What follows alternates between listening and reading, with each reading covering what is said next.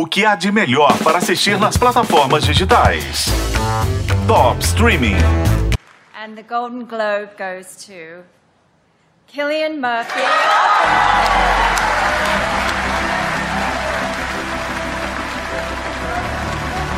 This is Killian Murphy's second nomination and first win. Killian wins his Golden Globe tonight for his role of J. Robert Oppenheimer in Oppenheimer. O Globo de Ouro, que aconteceu no último domingo, veio com algumas surpresas, a começar pelo péssimo apresentador. Isso sem falar na esnobação que foi Barbie. Apesar da qualidade do impacto cultural do filme, levou só dois prêmios.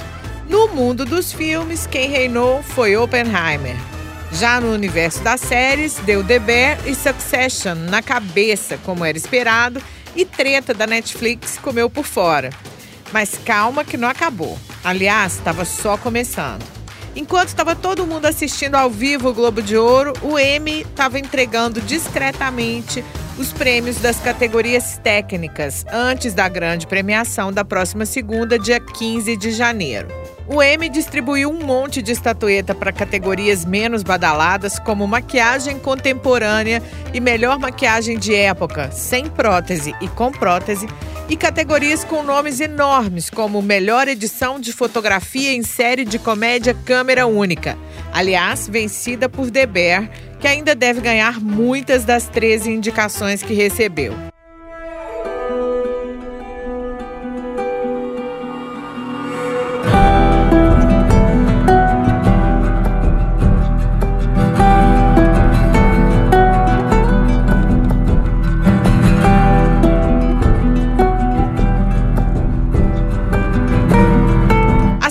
Last of Us da HBO Max conseguiu angariar oito estatuetas. Melhor ator convidado em série de drama para o Nick Offerman, naquele lindo episódio que tem a mais improvável história de amor do apocalipse zumbi. Melhor atriz convidada em série de drama para Storm Reed. Melhor abertura de série, por sinal, com essa música que a gente está ouvindo aqui. Melhor edição de fotografia para série de drama, melhor maquiagem prostética, melhor edição de som para série de drama ou comédia, melhor mixagem de som para série de comédia ou drama e melhores efeitos especiais em uma temporada ou filme. Outros grandes destaques foram The Bear, Vandinha e The White Lotus, que conquistaram quatro prêmios cada. Já a minissérie Treta, produzida pela Netflix e a A24, obteve três prêmios até agora.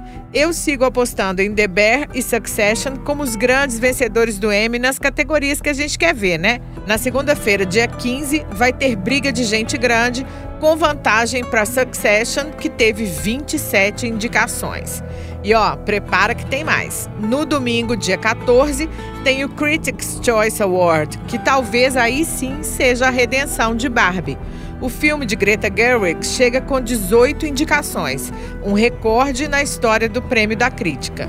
Logo atrás de Barbie estão, claro, Oppenheimer e Pobres Criaturas. Os dois concorrem a 13 prêmios cada, incluindo os de melhor filme e melhor direção. Hora de torcer pelos seus favoritos, hein? Eu sou a Isis Mota e esse é o Top Streaming, que você ouve nos tocadores de podcast e na FM O Tempo.